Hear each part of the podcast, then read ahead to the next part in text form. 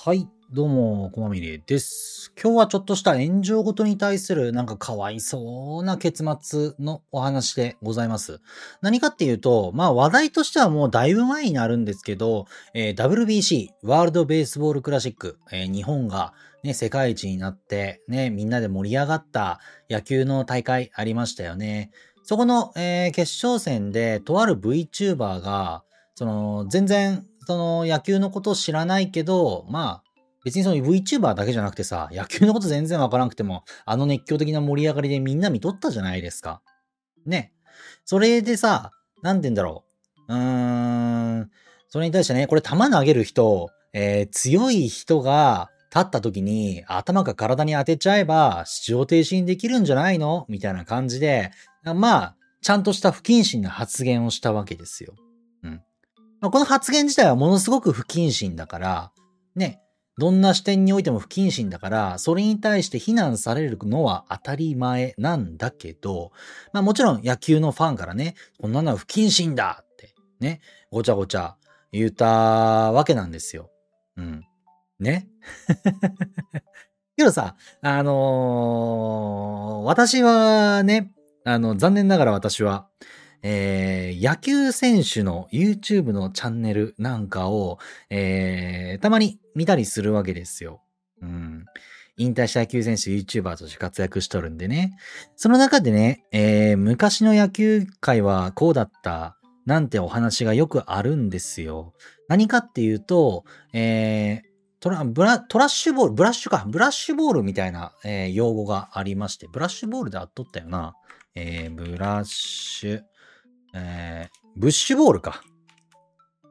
ブッシュボールなんて、ブラッシュか。ブラッシュボールっていう、えー、なんて言えばいいんだろうな。そういう野球の用語があります。まあ昔はビーンボールなんて言われたんですけど、えー何かっていうと、野球における投球術の一つで、打者を後ろにのけぞらせるために、投手が打者の胸元近くスレスレのコースに投げることっていうのが、えものなんですよ。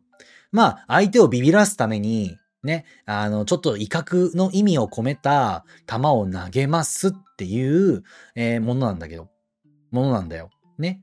でもこういうのって、あのーなんて言うんだろうな、戦術として、ちゃんとしたルールの範囲内で不謹慎ではないんですよ。これって。昔からある手段なんですよ。うん。もう言いたいことわかりますよね。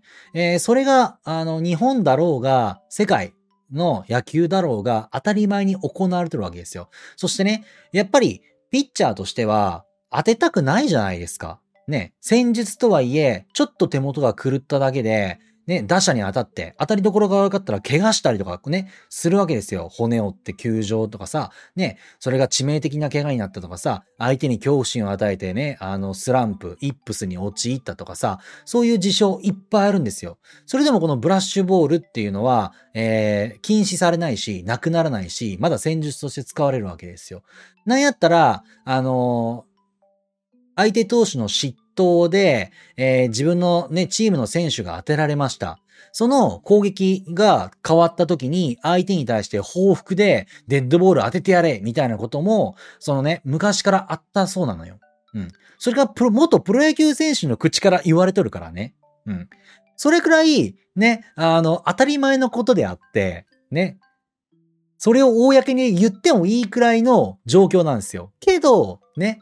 あの、野球のこと全然知らんよって言っとるような、えー人間が、ね、頭に当てちゃえばいいんじゃないの？みたいなことをね、言うと、ね、全然、ね、段違いに非難されるし、叩かれて炎上して、なんやったら VTuber なんだけど、結局卒業し、っていうか、ね、事務所退社したわけですよ。うーん。やばいよね、これって。まあ、まあ、違いは何かって言ったら相手が女だからだよね、絶対これって。うん。ちゃんとした、ちゃんとしたあれだよね。相手が女だからこそやったんだよね。プロ野球選手の中に盾つけるわけないじゃないですか。野球のことで。けど野球のこと全然知らん女だから叩いたんですよ、これって。なんで、プロ野球選手が非難されるべきでしょそういうのって。なんならキャッチャーはね、ピッチャーに対して、おい、ビビるなと。当てる気持ちでいけみたいな。最悪当ててもいいみたいな。でね、あの、当てられる選手の方も、あの、当たるなら当たるで、ちゃんと肘当て。うん。ね、肘にプロテクターつけとるんだけど、そのプロテクターにしっかり当たるようにとかさ、痛くないようにお尻で受けろとかさ、ね、そういう指導があるくらいなんよ。けど、やっとる行為で言ったら相手にボールをぶつける行為だから、それって悪いことじゃないですか。じゃあなんでこっちが叩かれてこっちは、ね、なんやったらむしろ当ててけみたいな感じのヤジ飛ばすやつもおるわけですよ。おかしいですよね。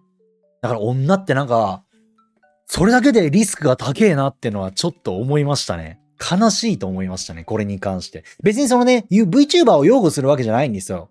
別に、あの、知らん、知らん人やし、ぶっちゃけ。そんな人を擁護してもしゃあないんですよ。うん。俺に対してリスクは1ミリ、あ、だあメリットは1ミリもないんで。うん。けどなんかこの起きた事象に対して、なんかすごい切ないなーっていうことがあったんで、その話をしとるんですけど、なんか悲しいよね。まあ確かに女ってさ、なんて言うんだろうな。正直女であるだけで、一定数の男から無条件でチヤホヤされるからさ、ねまあ、あの、万風なんてよく言われるけど、ネットでは。それは実際にあるのよ。うん。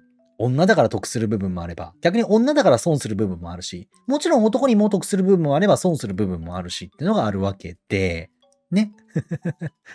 けどやっぱ女、女は得られるメリットと失うリスクがえげつないなっていうのが、今回の件をなんかいろいろね、落ち着いた今、改めて見てみてさ、思ったわけよ。みんな顔を真っ赤にして怒ったねか。じゃあ、そのね、ぶつける相手が、たまたまね、WBC で大谷翔平が活躍しとったから、ね、みんな大谷翔平につなげたわけでしょ、それを。大人気の大谷翔平くんにそんなことをね、するのは何事だってなるわけ。ね。だからみんなこんなにも、ね、あの、人、人一人追い込むまでぶち切れたわけでしょ。うん。ね。じゃあこれが、ね、二軍三軍、草野球のそこら辺のおっちゃんだったら OK なのって言ったら違うですよね。違いますよね。全然違いますよね。ボールをぶつけるという行為は対象が誰であれ関係ないんだから。ね。だから、そのね、ちょっとそんなね、不謹慎な発言はよしなさいよっていう非難はあれこそ、ね、もう活動休止しろみたいな、二度と、二度となんかそんなことすんなみたいな感じでさ、ことあることにギャーギャー叩かれるってのはやりすぎだよね。過剰だよね。でもそれがこの現代なわけですよ。ネットの世の中なわけですよ。うん。